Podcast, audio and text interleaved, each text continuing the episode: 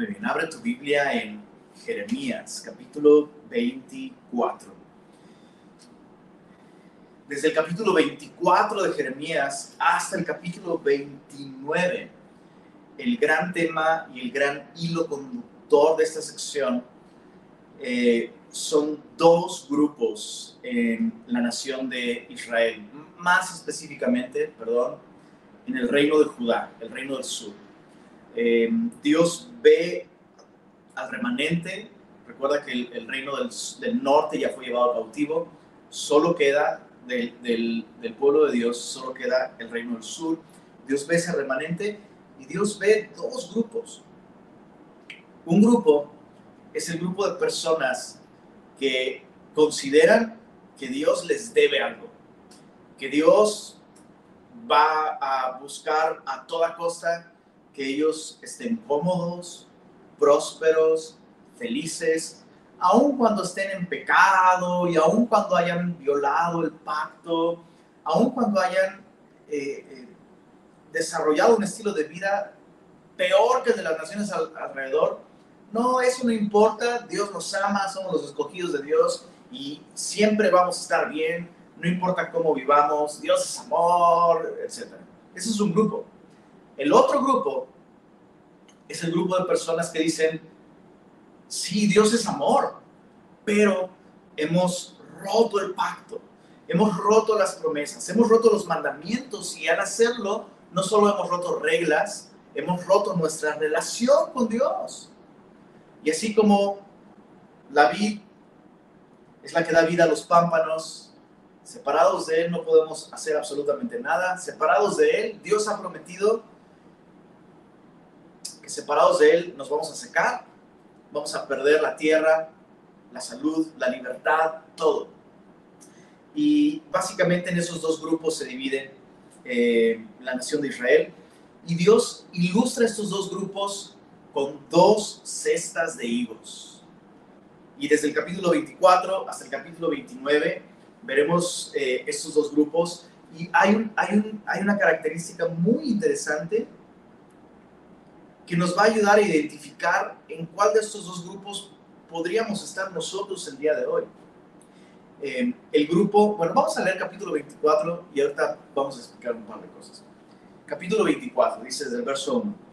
Después de haber transportado Nabucodonosor, rey de Babilonia, a Jeconías, hijo de Joacim, rey de Judá, a los príncipes de Judá y a los artesanos y herreros de Jerusalén, y haberlos llevado a Babilonia, me mostró Jehová dos cestas de higos puestas delante del templo de Jehová. Entonces, el momento en el que esta profecía o esta visión les dada a Jeremías, es el momento en el que Jeconías o Joaquín o Conías, es la misma persona, eh, es llevado cautivo a Babilonia. Ahora, hay, hay algo importante entender la deportación a Babilonia se llevó a cabo en tres fases. En un primer ataque a la ciudad, eh, la ciudad eh, ofreció como términos de paz y negoció que Nabucodonosor no destruyera la ciudad y a cambio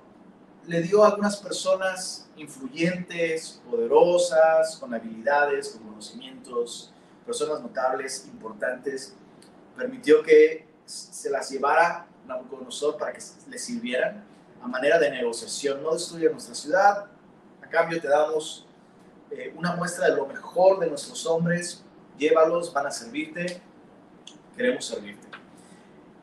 Pasó el tiempo y justamente este rey, Joaquín, se revela en contra del rey de Babilonia y entonces viene el segundo ataque de Babilonia a Jerusalén y en esta ocasión eh, se lleva al rey y se lleva a profetas y se lleva, como aquí vemos, artesanos, se lleva príncipes, personas del linaje real y básicamente Nabucodonosor nombra al siguiente rey, ¿no?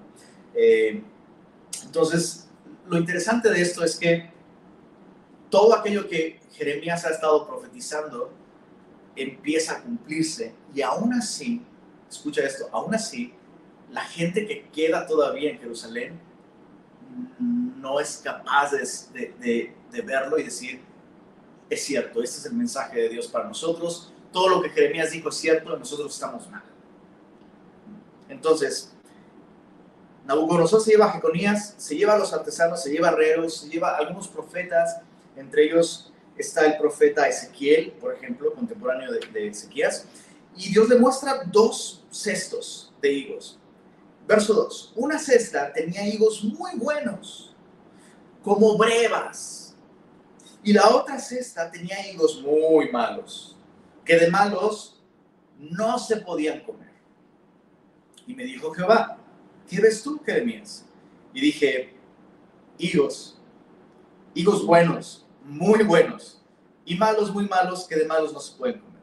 Y vino ahí palabra de Jehová diciendo, así ha dicho Jehová Dios de Israel, como a estos higos buenos, así miraré a los transportados de Judá, a los cuales eché de este lugar a la tierra de los caldeos. Subraya eso en tu Biblia, por favor, para bien, porque pondré mis ojos sobre ellos para bien, y los volveré a esta tierra, y los edificaré, y no los destruiré, los plantaré, y los arrancaré, y les, y, perdón, y no los arrancaré, y les daré un corazón para que me conozcan que yo soy Jehová, y me serán por pueblo, y yo les seré a ellos por Dios, porque se volverán a mí de todo su corazón. Interesante que por un lado Dios dice, yo les daré corazón para que me conozcan, porque el hombre no tiene un corazón así. Solamente Dios puede darnos un corazón así para conocerle. Es un regalo de Dios. Pero por otro lado, dice, porque se volverán a mí de todo su corazón.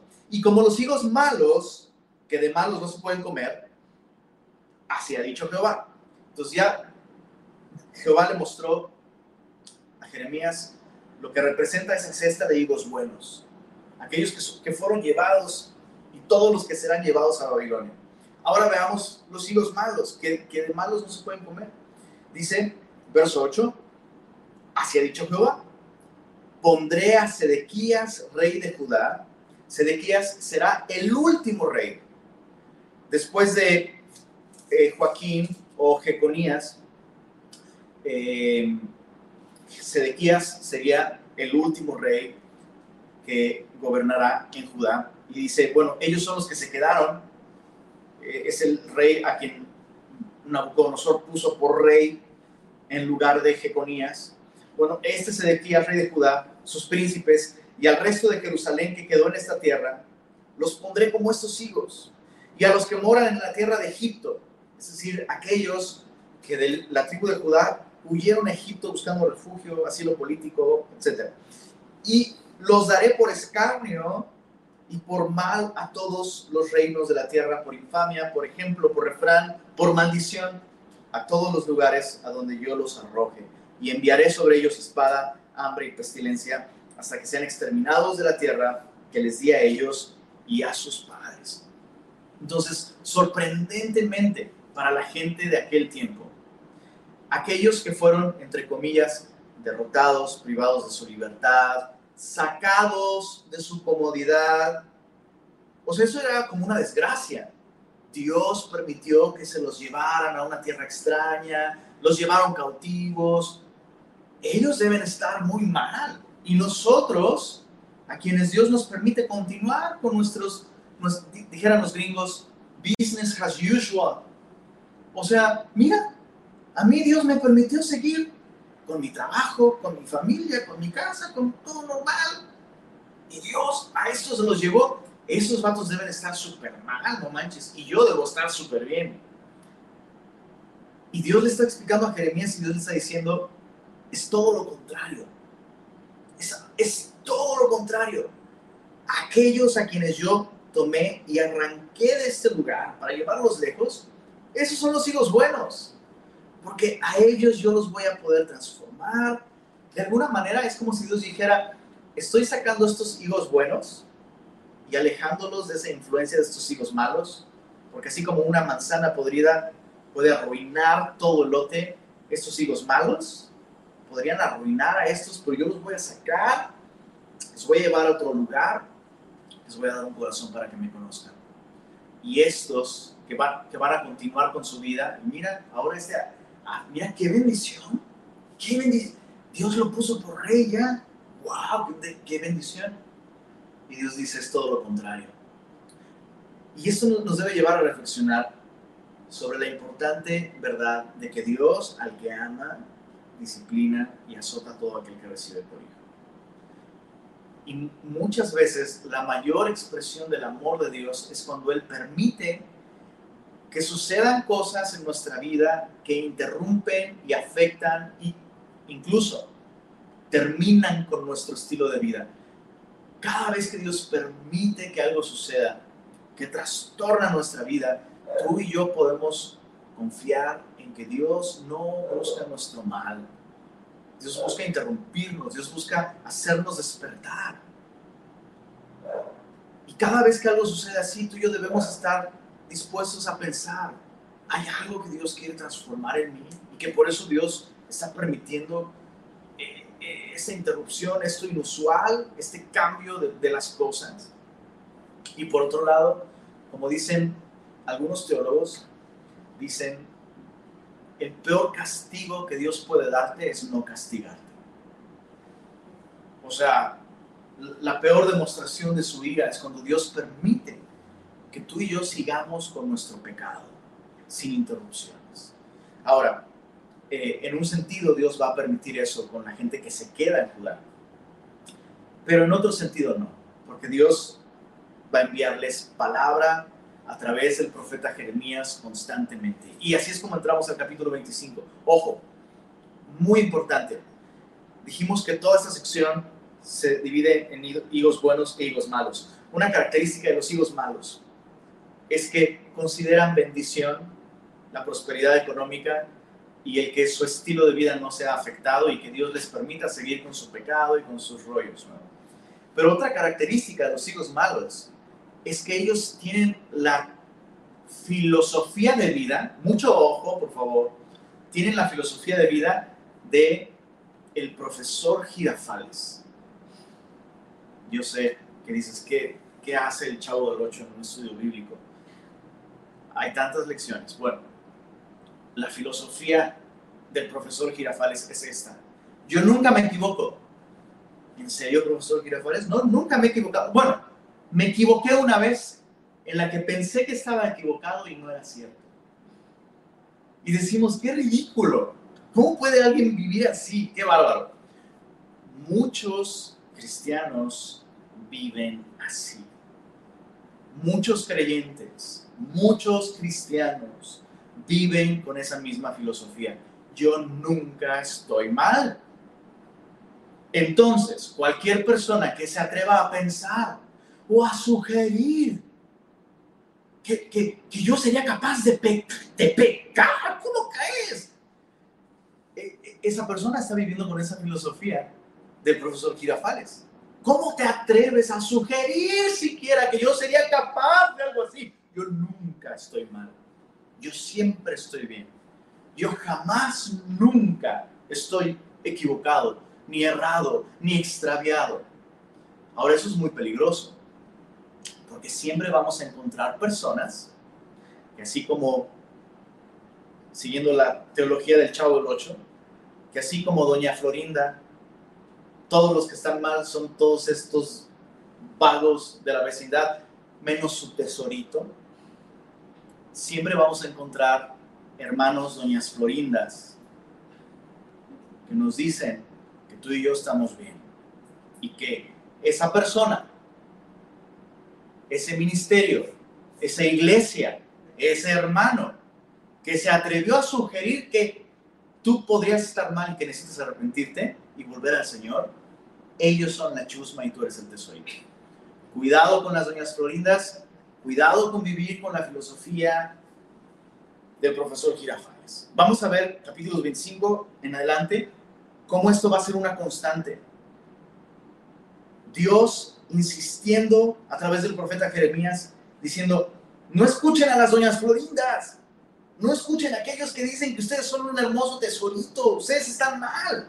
Escuchen al profeta Jeremías. Y llega un momento en el que uno puede decir, pues a quién escucho, este cuate dice que viene de parte de Dios, este otro vato también dice que viene de parte de Dios, uno me dice que, yo estoy súper bien y que Dios me va a bendecir. aunque yo siga pecando. Y ese otro dice que necesito arrepentirme. ¿A cuál de los dos escucho? Eh, por cierto, alguna vez escuché esta, esta historia, no sé si es verídica o, son de estas eh, leyendas de predicadores que se hacen, pero una vez escuché de un maestro en un instituto, perdón, en un instituto bíblico que decía, eh, les hacía un examen a sus alumnos y ponía una lista de todos los reyes de Israel, reino del norte, reino del sur. Y el maestro al final del examen les dijo, les tengo una noticia. Si hubieran puesto, o sea, les puso la lista nada más así, toda la lista de todos los reyes, desde Saúl hasta Sedequías, el último rey de Judá. Y el maestro les dijo, si hubieran puesto que todos estos son malos, hubieran pasado el examen. Pero neciamente, poco, con poca sabiduría, muchos de los alumnos dijeron, pues este es bueno, este es malo, este es bueno, este es malo, este. Así es una muy buena probabilidad de que por lo menos, ¿no? La tiene muchísimos, ¿no? Y era todo lo contrario. Si tú ponías que todos eran malos, menos David, prácticamente pasabas el examen con una altísima calificación. Y es lo mismo para la vida cristiana. Eh, hay un dicho que dice, perdón, no sé por qué estoy tan con sabiduría coloquial, pero hay un dicho mexicano que dice, piensa mal y acertarás. No ocupes esa filosofía para ver a los demás. Ocupa esa filosofía para verte a ti mismo y créeme, créeme, vas a ir por buen camino. Es la verdad. Bueno, capítulo 25, veamos estos dos grupos. Primero Jeremías dice, palabra que vino a Jeremías acerca de todo el pueblo de Judá en el año cuarto de Joacim, hijo de Josías, rey de Judá, el cual era el año primero de Nabucodonosor, rey de Babilonia, la cual habló el profeta Jeremías a todo el pueblo de Judá, a todos, y a todos los moradores de Jerusalén, diciendo, desde el año 13 de Josías, hijo de Amón, rey de Judá, hasta este día, que son 23 años, ha venido a mí palabra de Jehová y he hablado desde temprano y sin cesar. Este es como el coro. Este es como el coro de esta canción que canta el grupo que dice, nosotros estamos mal. Ahora, este grupo de los que dicen, nosotros estamos mal y tenemos que arrepentirnos, era un grupo de una persona nomás, el grupo de Jeremías. Y Jeremías está diciendo, desde temprano y sin cesar les he estado diciendo y no oyeron. Verso 4, y envió Jehová a vosotros todos sus siervos, los profetas, enviándoles otra vez desde temprano y sin cesar. Este, esta misma frase se repite en el capítulo 26, verso 5, se repite en el capítulo 29, verso 19, a manera de conclusión en ese capítulo. Pero entonces Dios, Dios está diciendo eso a través de Jeremías. Ahora sí que se les dijo, se les profetizó, se les anunció, se les advirtió. Cuando decían, verso 5, chécate, cuando decían, volveos ahora de vuestro mal camino y de la maldad de vuestras obras y moraréis en la tierra que os dio Jehová a vosotros y a vuestros padres para siempre. Entonces, ¿cómo es posible? ¿Cómo es posible que un cristiano se saque de onda cuando otro creyente, otro hermano en Cristo, le llama a una vida de santidad. Le exhorta, le anima, le, le, motiva, le estimula a alejarse del pecado y a caminar en santidad. ¿Cómo puede ser posible que un cristiano se saque de onda con esto? Bueno, estos hombres no podían aceptar ese mensaje. ¿Cómo te atreves a sugerir que nosotros tenemos un mal camino? ¿O que somos malos? ¿Cómo puedes pensar esto, Jeremías? ¿Dónde está el amor? Verso 6. Y no vayáis en pos de dioses ajenos, sirviéndoles y adorándoles. Ni me provoquéis a ira con la obra de vuestras manos y no os haré mal. Dios diciéndoles, el pecado destruye la paga del pecado siempre es muerte. Pero somos tu pueblo. No importa. Aún el apóstol Pablo le escribe a creyentes, mucho ojo. Este versículo no es para no creyentes, ese versículo es para creyentes. Si vivís conforme a la carne, moriréis, mas si por el Espíritu hacéis morir las obras de la carne, viviréis. Porque el que vive para su, para su carne, de su carne, segará corrupción, muerte. Pero el que vive según el Espíritu, el que siembra para el Espíritu, el Espíritu segará vida y paz. Y es lo mismo con el pueblo de Israel. Recuerda que permanecer en la tierra prometida era un símbolo de la vida en el Espíritu, vida y paz. Pero si vives para tu carne, vas a cegar corrupción, todo se va a desmoronar, vas a morir, vas a ser llevado cautivo a otra tierra donde no va a haber paz para ti. Entonces, capítulo 25, verso 7, pero no me habéis oído, dice Jehová, para provocarme ira con la obra de vuestras manos, para mal vuestro. La obra de vuestras manos se refiere principalmente a la idolatría.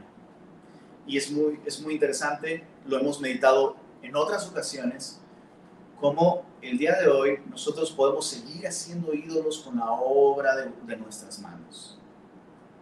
Tal vez no un ídolo de plata o de oro o de madera o de mármol, lo que quieras, pero nuestros hijos pueden convertirse en nuestros ídolos. Nuestra carrera puede convertirse en nuestro, nuestro ídolo. Nuestra reputación, nuestro éxito, nuestra economía, nuestra casa, nuestras amistades, nuestra comodidad, nuestro ministerio. Entonces, es lo que pasó con la, con la nación de Israel. Vivieron una vida de idolatría. Por tanto, verso 8, así ha dicho Jehová de los ejércitos, por cuanto no habéis oído mis palabras, he aquí, enviaré y tomaré a todas las tribus del norte, dice Jehová, y a Nabucodonosor, rey de Babilonia mi siervo, interesante, ustedes están súper mal. Y ese otro cuate que está súper mal, yo lo voy a usar para corregirlos a ustedes. Pero si él está peor, porque yo soy soberano, dice el Señor, y yo puedo usar a este paganote para corregirte a ti, que se supone que es el pueblo santo de Dios. Otra vez, ya cuando Dios usa los labios de un no creyente incluso, para decirnos, oye, ¿por qué tú eres cristiano? Oye, que eso no está mal. Oye, ¿no deberías de, de dejar de visitar este lugar tú porque eres cristiano? Oye, ¿no se supone que tú como cristiano no deberías hablar así? Oye, estás hablando re mal de todos los de tu propia iglesia. ¿A poco los cristianos hacen eso? Cuidado, ya cuando un no creyente y paganote nos exhorta, significa que estamos camino al exilio. Cuidado. Eh, Dios le llama a mi siervo, a Nabucodonosor, dice, y los traeré contra esta tierra, es decir, a, Nabucodonosor y a todos los reinos del norte, y contra sus moradores, y contra todas estas naciones en derredor, y los destruiré y los pondré por escarnio y por burla y en desolación perpetua. Y haré que desaparezca de entre ellos la voz de gozo y la voz de alegría, la voz de desposado y la voz de desposada, eh, ruido de molino y luz de lámpara. En otras palabras, Dios va a terminar con el estilo de vida que llevan. Toda esta tierra será puesta en ruinas en espanto y servirán estas naciones al rey de Babilonia 70 años. Ahora, este capítulo es importantísimo. ¿Por qué?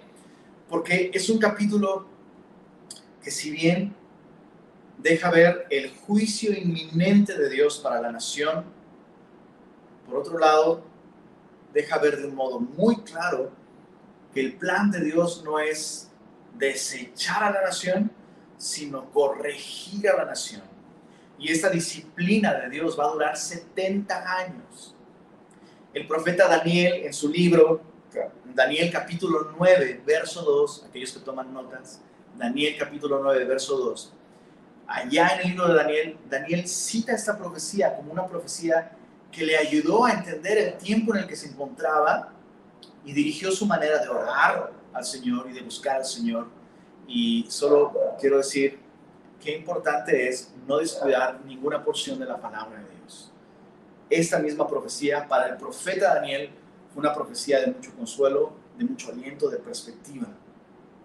Y debía hacerlo, porque, repito, Dios estaba anunciando que esta disciplina tendría el propósito de restaurar la nación, lo cual sucedería al final de 70 años. No vamos a entrar a estudiar a profundidad por qué 70 años, pero, versión corta de la explicación, la nación de Israel estuvo por 490 años habitando la tierra prometida. Y la ley decía en Levítico capítulo 26, verso 33 al 35, Levítico 26, verso 33 al 35, Dios anunció desde entonces, antes de que entraran a tomar la tierra prometida, que Dios ya sabía que ellos no iban a guardar el año sabático. Y entonces, por 490 años, la nación nunca guardó este año sabático. O sea, si no guardaban el día de reposo, un día a la semana, menos todo un año sabático, menos. Bueno, por 490 años no guardaron ese año sabático que tenía que ser cada siete años. Entonces, si dividimos 490 años entre siete, porque cada siete años tendrían que guardar un año sabático, nos da la escalofriante y precisa cantidad de 70 años. Levítico 26, Dios dice, mientras ustedes estén en exilio, dispersados, la tierra gozará de su reposo. El reposo que ustedes no le dieron a, la tierra, la tierra gozará de su reposo. Hay muchas cosas súper, súper interesantes que meditar al respecto. Desde la agricultura, está comprobado científicamente que si tú dejas descansar la tierra cada siete años, la tierra de hecho se vuelve más productiva. Y en nuestra lógica sería como, pero si por un año yo no siembro, voy a perder un chorro. Pues no, todo lo contrario.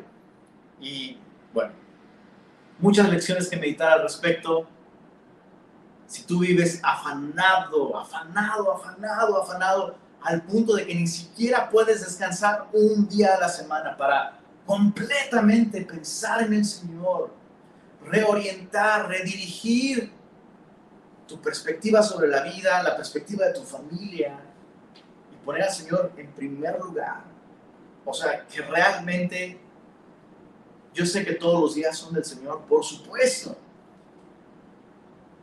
Pero Dios ha marcado este ritmo un día a la semana. Dedícate por completo a disfrutar de mí, de la familia que yo te he dado, de la salud que yo te he dado, de la provisión que yo te he dado, de mi palabra, de mi espíritu, de la comunión con mi pueblo. Y yo te voy a bendecir. Cuando no hacemos eso, eventualmente la enfermedad, o algún otro tipo de crisis nos, nos van a obligar a darle descanso a nuestra tierra. Solo a manera de aplicación devocional. Bueno, capítulo 25, verso... Desde el verso 12 en adelante, después de que Jeremías anuncia estos 70 años de cautiverio y la restauración del pueblo de Dios al final de esos 70 años, Ahora Jeremías usa algunas imágenes para describir la manera en la que Dios va a juzgar el pecado, no solamente, ojo, no solamente de el pueblo de Dios, sino de todas las naciones del mundo. Y estas dos imágenes son la imagen de una copa, una, copa con una mezcla de vino. Ya hemos dicho en otras ocasiones que esa es una imagen que Dios usa para describir su juicio. Eh, e, es una manera muy... Un equivalente moderno sería como la inyección letal. Te tomas una mezcla de una bebida que finalmente lo que va a hacer es quitarte la vida. Es como, como, una pena capital. Eh, desde el verso 12 hasta el verso 38 tenemos esta imagen, perdóname, hasta el verso 29 tenemos esta imagen de esta copa y después tendremos la imagen del lagar, donde Dios describe su juicio con la imagen de un lagarero. ¿Qué, era, ¿Qué es un lagarero? El lagarero es la persona que después de cosechar las uvas, las coloca en un recipiente gigante y con sus pies descalzos entra a ese recipiente llamado lagar, con sus pies descalzos, pisa las uvas para extraer el jugo, el jugo de las uvas, y es una ocasión de gozo. Es una ocasión de gozo y al, exprimir el jugo de las uvas, eh, la gente festeja y prueba del jugo de, de uva y es una ocasión de mucha alegría y de mucho gozo. No vamos a leer toda esta porción, solo vale la pena recalcar que estas dos imágenes nos enseñan algo sobre el juicio de Dios. En primer lugar, veamos lo, de la copa. Dice desde el verso 26, capítulo 25, verso 26, dice, perdóname, no, desde el verso 15, porque así me dijo Jehová, Dios de Israel, toma de mi mano la copa del vino de este furor y da a beber de él a todas las naciones a las cuales yo te envío. Y beberán y temblarán y enloquecerán a causa de la espada que yo envío entre ellas. Está describiendo una escena terrible. O sea, está, está describiendo que estas personas serán sometidas a un terror impresionante como parte de su juicio. Verso 16, perdón, verso 17, y tomé la copa de la mano de Jehová y di de beber a todas las naciones. Por supuesto, esto no es literal. Significa que al enviar este mensaje, está enviando, está dándoles de beber de esta copa de juicio. Y nos da una lista de las naciones, verso 18, Jerusalén, las ciudades de Judá, sus reyes. Después, verso 19, menciona a Faraón, Egipto. Y se va mencionando básicamente todas las naciones circunvecinas. Y en el verso 26 dice, a todos los reyes del norte, los de cerca, los de lejos, los unos con los otros. En otras palabras, todo el mundo, todo el mundo. Y a todos los reinos del mundo que están sobre la faz de la tierra, y el rey de Babilonia beberá después de ellos. Les dirás, pues, así ha dicho Jehová de los ejércitos Dios de Israel, bebed y embriagaos y vomitad y caer y no os levantéis. Y esa es una imagen muy profunda sobre cómo funciona el juicio de Dios en la vida de una persona. Y eh, más literalmente aquí está hablando de las naciones. Cuando, vemos cuando vemos naciones tomando decisiones tan malas que dice uno, bueno, ¿qué onda con los gobernantes? ¿Están, ¿Estaban ebrios cuando tomaron esa decisión o qué pasó? O sea, ¿en qué momento se les ocurrió? Eso es una locura, ¿cómo no se dieron cuenta? ¿No? Es una descripción de cuando Dios está permitiendo que su juicio caiga sobre una nación. Y no puedo evitar pensar que no solo en México, sino en el mundo entero, nos encontramos en un momento en el que uno ve cómo las naciones están conduciéndose y caben perfecto en esta descripción. Beber, embriagados, vomitar, caer y no os levantéis a causa de la espada que yo envío entre vosotros. Y si no quieren tomar la copa de tu mano para beber, les digas así, así ha dicho Jehová de los ejércitos, tenéis que beber. No, eh, no te estoy pidiendo permiso, no estoy pidiendo tu consejo, tiene que ser. Porque he aquí que la ciudad en la cual es invocado mi nombre, yo comienzo a hacer mal y vosotros seréis absueltos. Entonces, eso nos enseña un principio que de hecho vemos en toda la escritura. El juicio de Dios, ojo chicos, por favor escuchemos eso con atención. El juicio es necesario, dice el apóstol Pedro. Es necesario, necesario que el juicio de Dios comience por su casa. Es necesario que el juicio de Dios comience por su casa. Y si el justo con dificultad se salva, ¿dónde quedará el y el pecador? Palabras del apóstol Pedro. Por un lado, esto nos enseña el principio con el que nosotros debemos de vivir. Es bien fácil andar criticando y corrigiendo a todo, a todo el mundo, menos poner en orden nuestra casa. Y la Biblia nos enseña que esa es la manera en la que debemos vivir nuestra vida para Dios. Todo comienza en casa.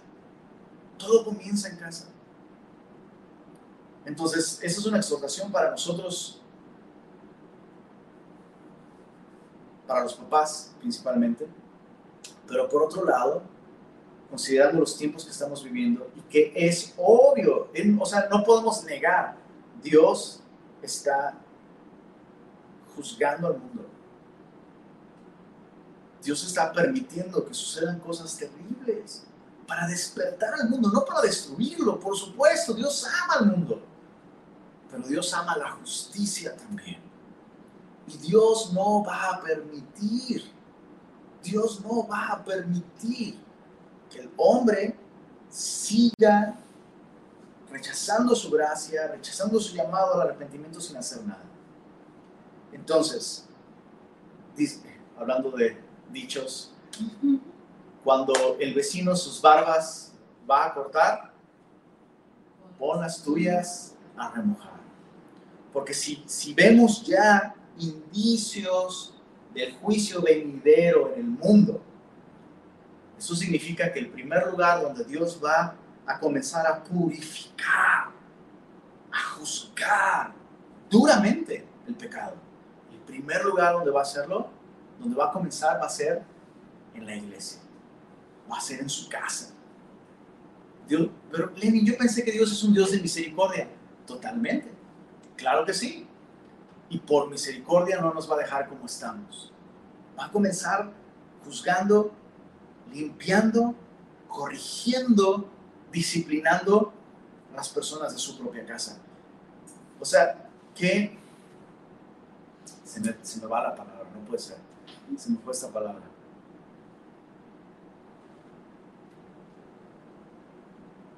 Se me, se me, fue la palabra, no puede ser. Ah, qué terrible sería que Dios juzgara al mundo, pero no juzgara a los de su propia casa. Bueno, eh, al final de este capítulo, versos 30 en adelante, viene esta imagen del lagar. Dice el verso 30, tú pues profetizarás contra ellos todas estas palabras y les dirás, Jehová rugirá desde lo alto y desde su morada santa dará su voz, rugirá fuertemente contra su morada, es decir, contra el templo que Dios decía, esta es mi casa. y recuerda que ese templo es un símbolo de la persona de Jesús, anunciando que Dios destruiría el templo de su cuerpo. Jesús mismo dijo, destruir este, este, templo y en tres días lo reedificaré. Bueno, el templo de su cuerpo fue destruido para darnos salvación, pero también la iglesia, nosotros somos esa casa de Dios, somos ese templo vivo. Entonces Dios está rugiendo contra su morada dice, canción de lagareros cantará contra todos los moradores de la tierra. Y Dios básicamente lo que está diciendo es que cuando finalmente llegue su juicio, después de, de, estar ofreciendo gracia y salvación y perdón de pecados a todas las naciones a través de Jesucristo, llegará un día en el que el Señor dirá, se terminó, se terminó ese tiempo de gracia y un, mundo aún rebelde y que rechaza la gracia de Dios, experimentará entonces la ira y el juicio de Dios. Y Dios lo representa como una ocasión de mucho gozo. Y eso es algo que debe llevarnos a asombrarnos de Dios, a temer a Dios, pero también a adorar a Dios. Porque al final Dios hará que todo lo que está mal esté bien. Y Dios realmente va a castigar toda injusticia, dice el verso 31, llegará el estruendo hasta el fin de la tierra porque Jehová tiene juicio contra las naciones, Él es el juez de toda carne, entregará a los impíos a espada, dice Jehová. Este concepto de la justicia es increíble. La experiencia humana solamente tiene justicia imperfecta. Esa es la verdad. Y el problema no está en los sistemas de justicia, sino en las personas que administran justicia para que haya justicia perfecta, debe haber una autoridad omnisciente que literalmente lo sepa todo. No solo los hechos, sino las intenciones y los pensamientos del corazón. Dios es esa persona. Para juzgar realmente con justicia, uno tiene que ser capaz de conocer esas cosas. Bueno, Dios es capaz, Dios lo sabe todo. Pero además, este juez debe ser omnipotente para dar un castigo que es, pues eso, justo, que es de, de acuerdo a la ofensa y al crimen. Y debe ser, por supuesto, también eh, no corruptible, que no puedes, no puedes negociar con él, no puedes obligarlo a no cumplir, no puedes atraparlo o envolverlo para impedir que cumpla con su trabajo y este es Dios. Entonces es la imagen que Dios presenta. Y luego en el capítulo 26 dice así, en el principio del reinado de Joacín, hijo de Josías, rey de Judá, vino esta palabra de Jehová diciendo, así ha dicho Jehová, ponte en el atrio de la casa de Jehová y habla a todas las ciudades de Judá que vienen para adorar. Yo tengo comillas ahí en la palabra adorar. Eh, en la casa de Jehová. Todas las palabras que yo te mandé, hablarles. No retengas palabra. O sea, es como si Dios supiera. Ese es un mensaje duro de dar. Y te vas a ver tentado. Jeremías, te conozco. Te vas a ver tentado a omitir algunas palabras específicas que suenan muy duro, no retengas ni una sola de las palabras que yo te doy. Chicos, esta es una lección para todos nosotros. El Evangelio son buenas noticias porque el Evangelio soluciona las malas noticias. Las malas noticias que, de las que debemos estar conscientes todos nosotros. Las malas noticias son que el hombre es pecador, que un día daremos cuentas delante de Dios y que el hombre al ser pecador es digno de muerte. Todos, absolutamente todos. No por lo que hacemos, sino por lo que somos. Somos pecadores. Y ese es un mensaje difícil de aceptar. La verdad son muy malas noticias. La humanidad entera está condenada a una eternidad de vergüenza, soledad y castigo bajo la justa ira de Dios. Esa es una realidad. Tus hijitos tan inocentes, entre comillas, como los ves. La raza humana está condenada. Malas noticias. Las buenas noticias son que Dios nos ha amado de tal manera que entregó a su único hijo para que todo aquel que en él cree no se pierda, más tenga vida eterna. Bueno, el día de hoy, muchísimos sectores del cristianismo predican solamente la buena nueva, pero como nunca predican la mala, el Evangelio realmente no tiene el impacto que debería tener. Y por eso tenemos estas tergiversaciones del Evangelio. Dios quiere que seas feliz, eh, Dios quiere prosperarte, Dios quiere hacer de ti un campeón. ¿no?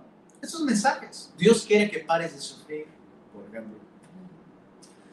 Y esto es porque hemos omitido palabras mensajes, verdades, conceptos que la palabra de Dios nos pide que tú y yo creamos en primer lugar y también que anunciemos. Entonces, otra vez, Jeremías va a hablarle a esta, a esta, nación y todos van a adoptar la postura, bueno, casi todos, de yo nunca me equivoco.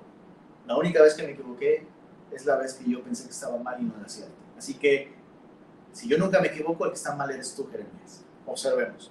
Verso 3. Dice Dios, Dios hablando con, con Jeremías, quizá oigan y se vuelvan cada uno de su mal camino y me arrepentiré yo del mal que pienso hacerles por la maldad de sus obras. Les dirás pues, así ha dicho Jehová, si no me oyereis para andar en mi ley, la cual puse ante vosotros, para atender a las palabras de mis siervos, los profetas, que yo os envío, dice el coro, desde temprano y sin cesar a, los cuales no habéis oído. Yo pondré esta casa como Silo, y esta ciudad la pondré por maldición a todas las naciones de la tierra. Eh, dije Silo, pero es Silo. Silo es esta ciudad en donde estaba el arca del pacto en tiempos del profeta Samuel. El sumo sacerdote Elí era el sumo sacerdote cuando el arca del pacto estaba en esa ciudad, en Silo. Y el pueblo estaba en un muy mal momento, el tiempo de los jueces. Cada quien hacía lo que bien le parecía. Pues yo pienso que eso está bien.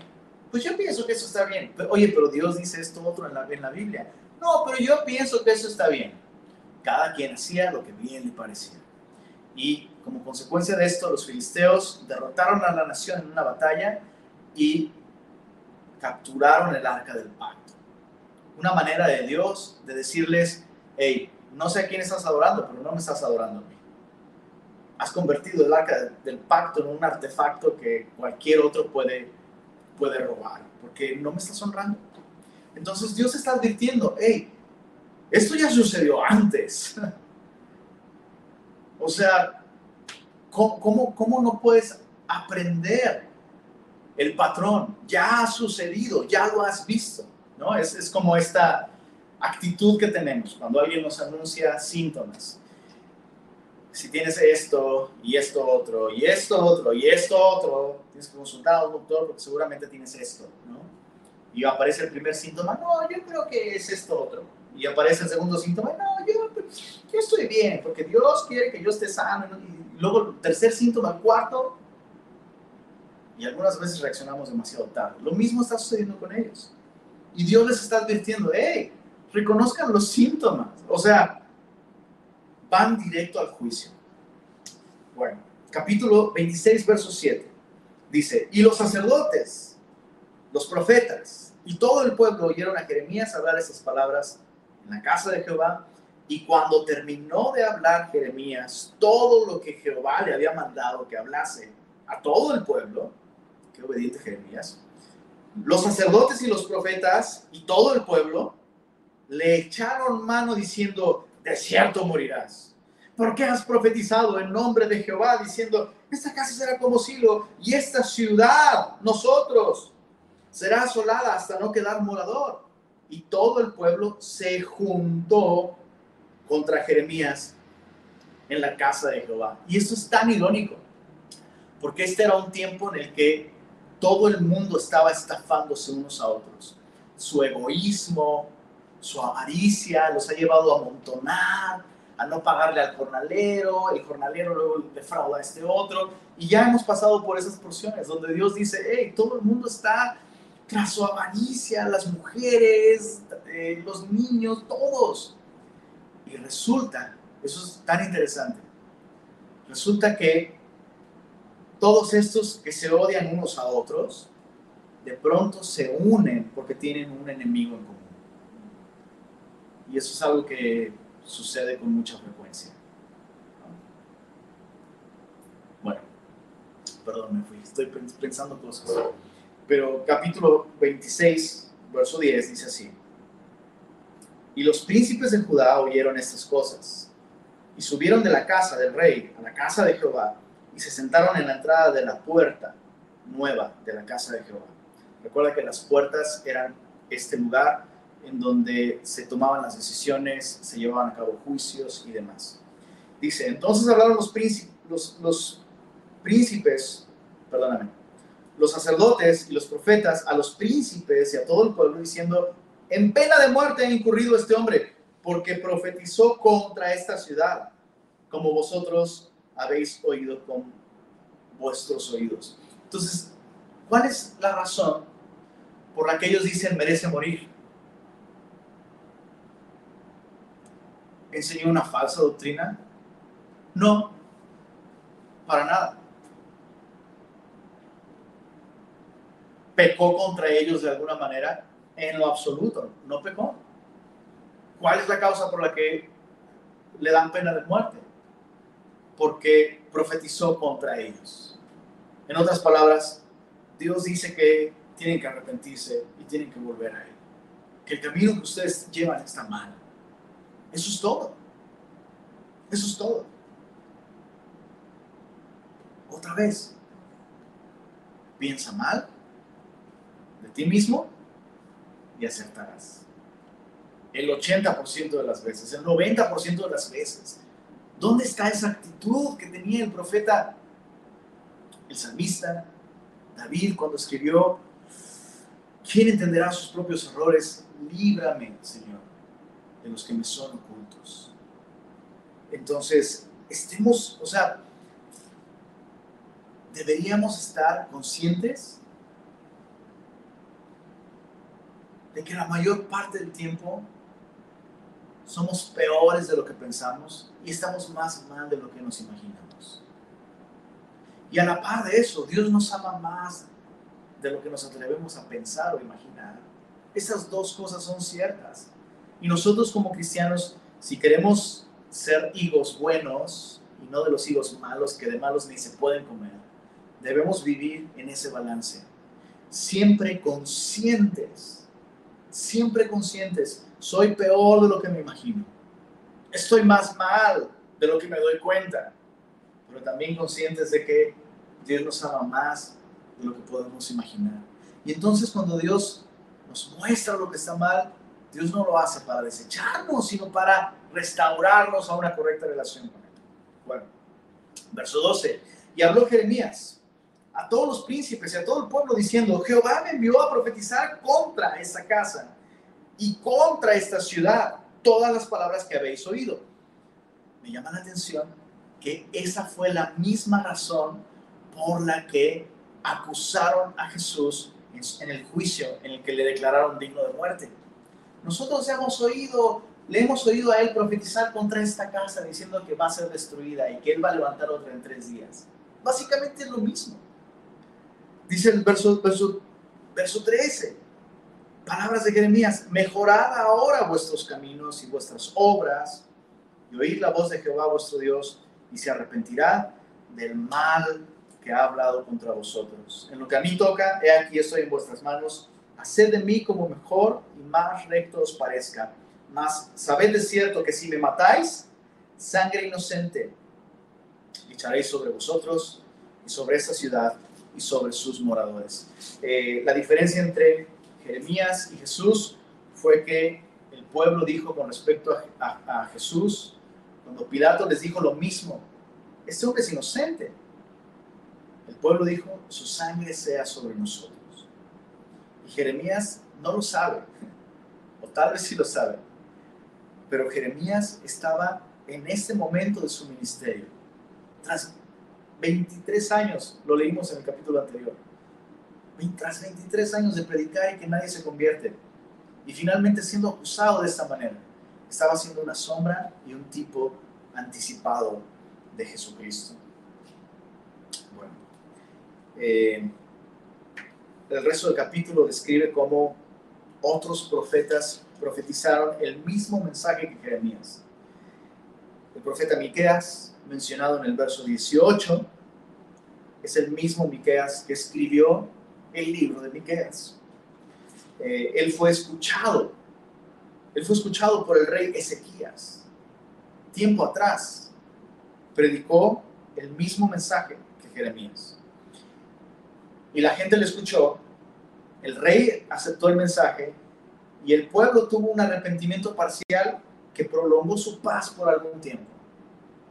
Luego se menciona a otro profeta, en el, verso 20, el profeta Urias, hijo de Semaías. Ese profeta profetizó en, eh, en tiempo de Jeremías y el rey lo mandó matar aun cuando este profeta huyó a Egipto.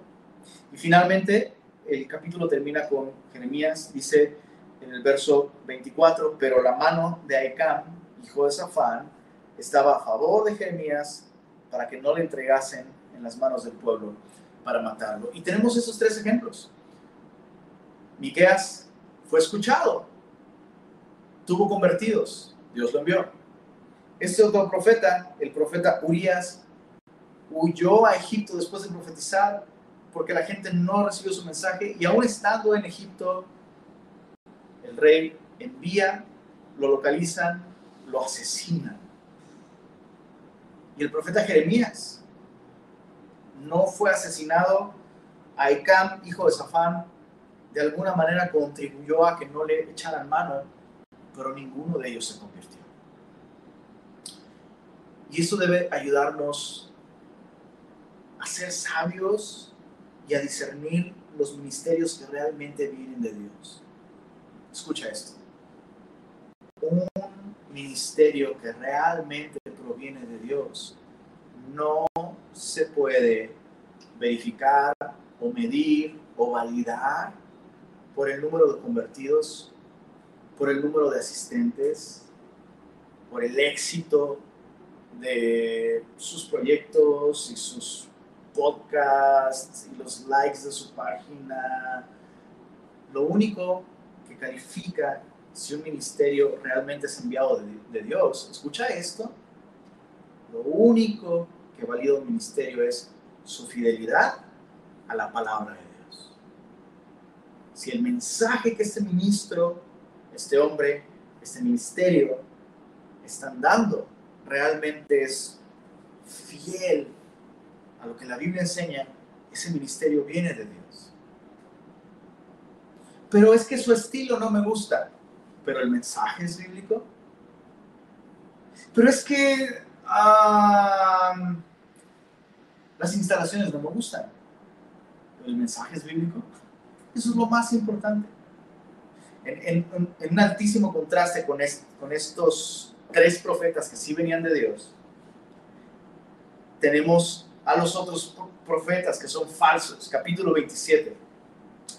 Eh, capítulos 27 y 28 son una constante amonestación de parte de Dios por boca de Jeremías para que no escuchen estos profetas. Solo vamos a leer algunos, algunos pasajes. Capítulo 27, en el verso 9, Dios, hablando por medio de Jeremías a la nación, dice, y vosotros no prestéis oído a vuestros profetas, ni a vuestros adivinos, ni a vuestros soñadores, ni a vuestros agoreros, ni a vuestros encantadores, que os hablan diciendo, no, no serviréis al rey de Babilonia. Porque ellos profetizan mentira para haceros alejar de vuestra tierra. Verso 12. Jeremías dice aquí, hablé también a Sedequías, rey de Judá, el último rey. Este, este es el último rey. Si él no agarra la onda y el pueblo no agarra la onda, Babilonia va a venir y va a destruir todo. Y en ese tiempo muchos hombres se levantaron diciendo, no, venceremos y saldremos victoriosos, todo lo podemos en Cristo que nos fortalece. Pero no se arrepentían de su pecado. Hablé también a Sedequías, rey de Judá, conforme a todas estas palabras. Someted vuestros cuellos al yugo del rey de Babilonia y servidle a él y a su pueblo y vivid ¿Por qué moriréis tú y tu pueblo a espada, de hambre y de pestilencia, según ha dicho Jehová, de la nación que no sirviera al rey de Babilonia? Dios dijo, Babilonia es un instrumento en mi mano, luchar contra Babilonia es luchar contra mí. Y nadie puede luchar contra mí y quedar de pie. Entonces ríndase. No se están rindiendo a Babilonia, se están rindiendo ante mí. Verso 14. No oigáis las palabras de los profetas que os hablan diciendo, no serviréis al rey de Babilonia porque os profetizan mentira. Yo no los envié, dice Jehová, y ellos profetizan falsamente en mi nombre.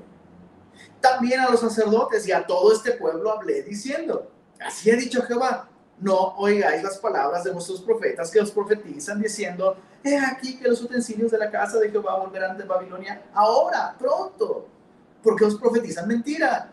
No los oigáis, servir al rey de Babilonia en el capítulo 28, finalmente esta sección llega a un clímax en donde un profeta de estos falsos profetas se enfrenta al profeta Jeremías en el templo y todo el pueblo está presente. Es el profeta Ananías, hijo de Azur. Capítulo 28 dice así, Ananías, hijo de Azur, profeta que era de Gabaón, me habló en la casa de Jehová, delante de los sacerdotes y de todo el pueblo, diciendo, así habló Jehová de los ejércitos, Dios de Israel, diciendo, quebrantaré el yugo del rey de Babilonia.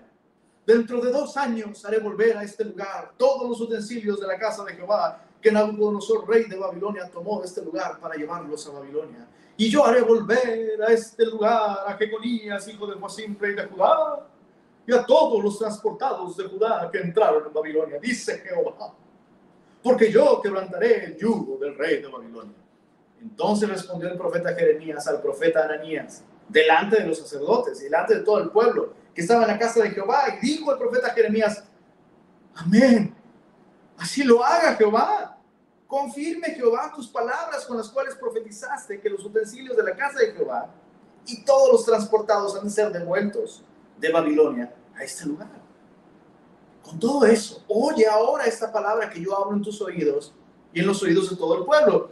Los profetas que fueron antes de mí y antes de ti, en tiempos pasados, profetizaron guerra, aflicción y pestilencia contra muchas tierras y contra, y contra grandes reinos.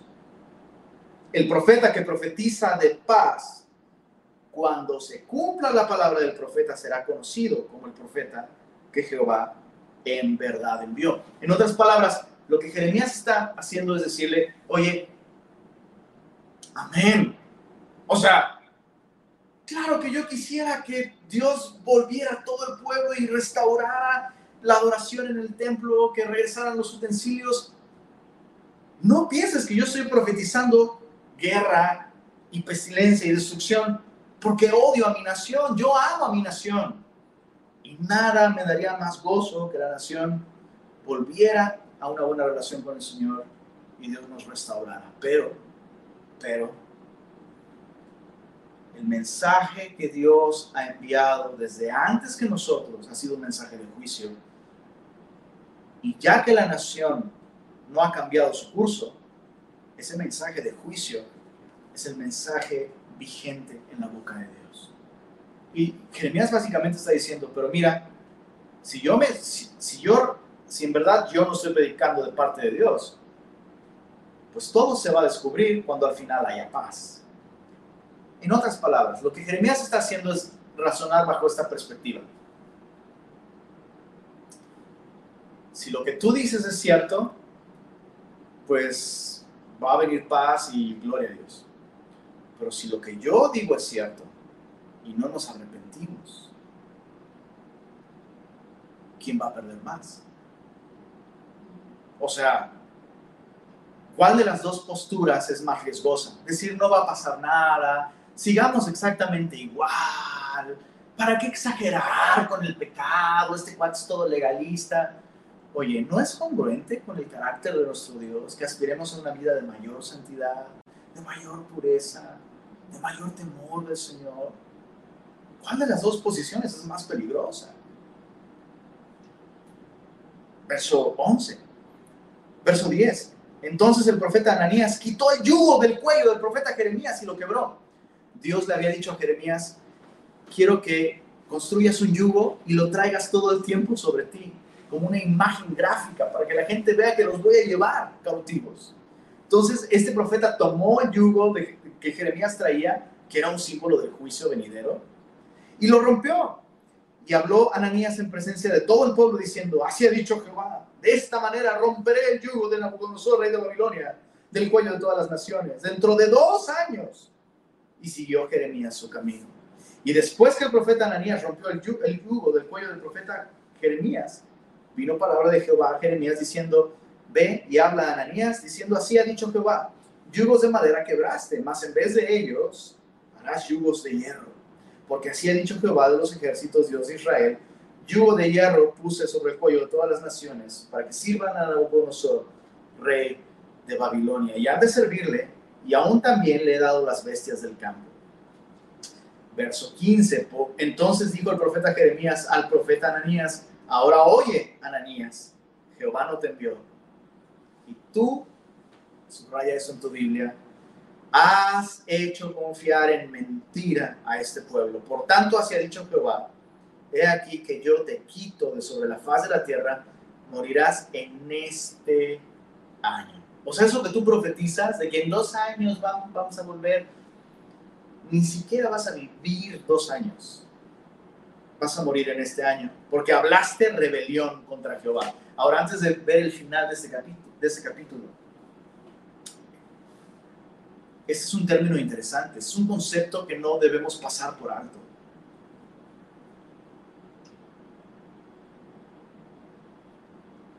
Este hombre no estaba hablando cosas raras, no estaba predicando la tierra plana, no estaba predicando la conspiración antivacuna, o sea, este cuate no estaba enseñando reencarnación y cosas por el estilo. Su mensaje, el mensaje de este hombre, Ananías, era un mensaje inspirador. Era un mensaje que traía esperanza y aliento en tiempos difíciles. Todo va a estar bien. Sin embargo, Dios dice, hablaste en rebelión contra Jehová. Hablaste en rebelión contra Jehová. Y además hiciste que este pueblo confiara en mentira. Y una vez más, mis preciosos hermanos, semillosos, regios, hay que tratar la palabra de Dios con temor y temblor. Piénsalo mil veces antes de decir, a mí Dios me dijo que te dijera esto. Piénsalo mil veces, mil veces antes de decirle a alguien, no, lo que deberías hacer es esto, porque Dios dice, hay que tomar con mucho temor y temblor esta responsabilidad que Dios nos da de exhortarnos unos a otros. En palabras del apóstol Pedro, una vez más, Pedro dice, si alguno habla, hable conforme a las palabras. Si lo que vas a decir, escucha esto, semilloso, semilloso, semilloso de Semilla Monterrey, si lo que vas a decir comienza con un, pues yo pienso que, pues yo creo que Dios, pues a mí me parece, mejor no lo digas. Pero si lo que vas a decir realmente es, Dios ha dicho, y lo que vas a decir tiene capítulo y versículo, dilo por favor.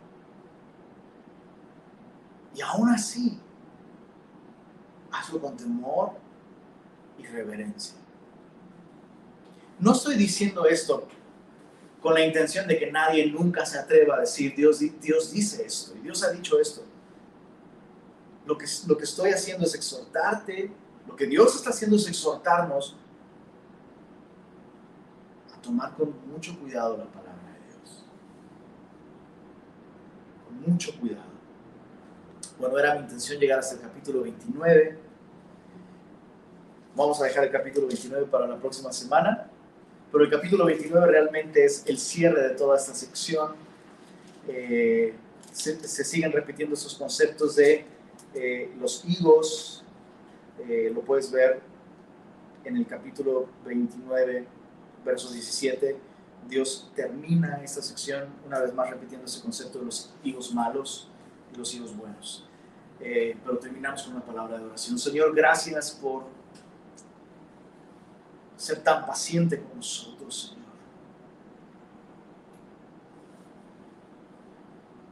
Es asombrosa la profundidad de nuestro orgullo. Es asombrosa la ilusión de la autosuficiencia que constantemente abrazamos, Señor.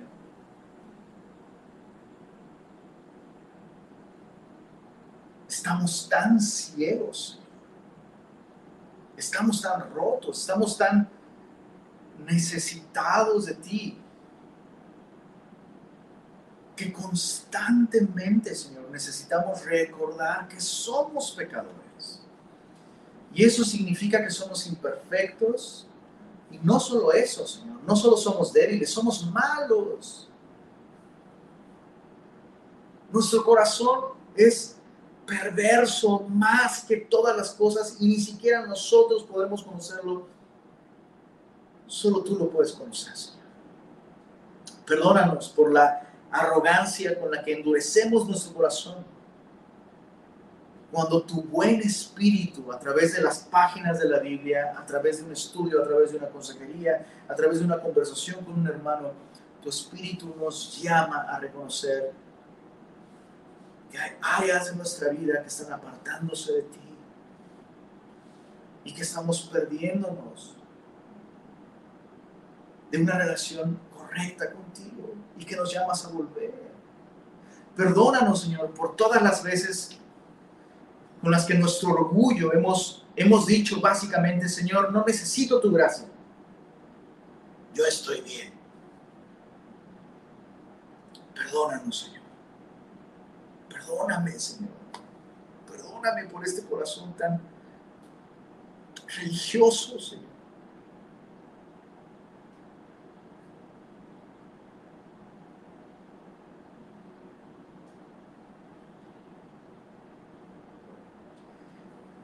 No nos dejes así, Señor, por favor.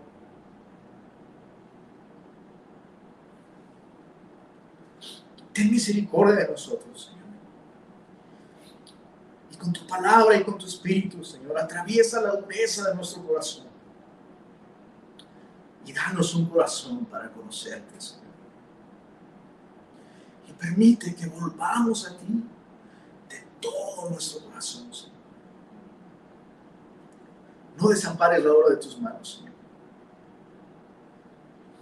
Una vez más envía tu espíritu sobre nosotros. Y danos vida, Señor. Danos ojos para ver, danos oídos para oír, Señor. Danos corazones para responder. Pedimos esto en el nombre de Jesús.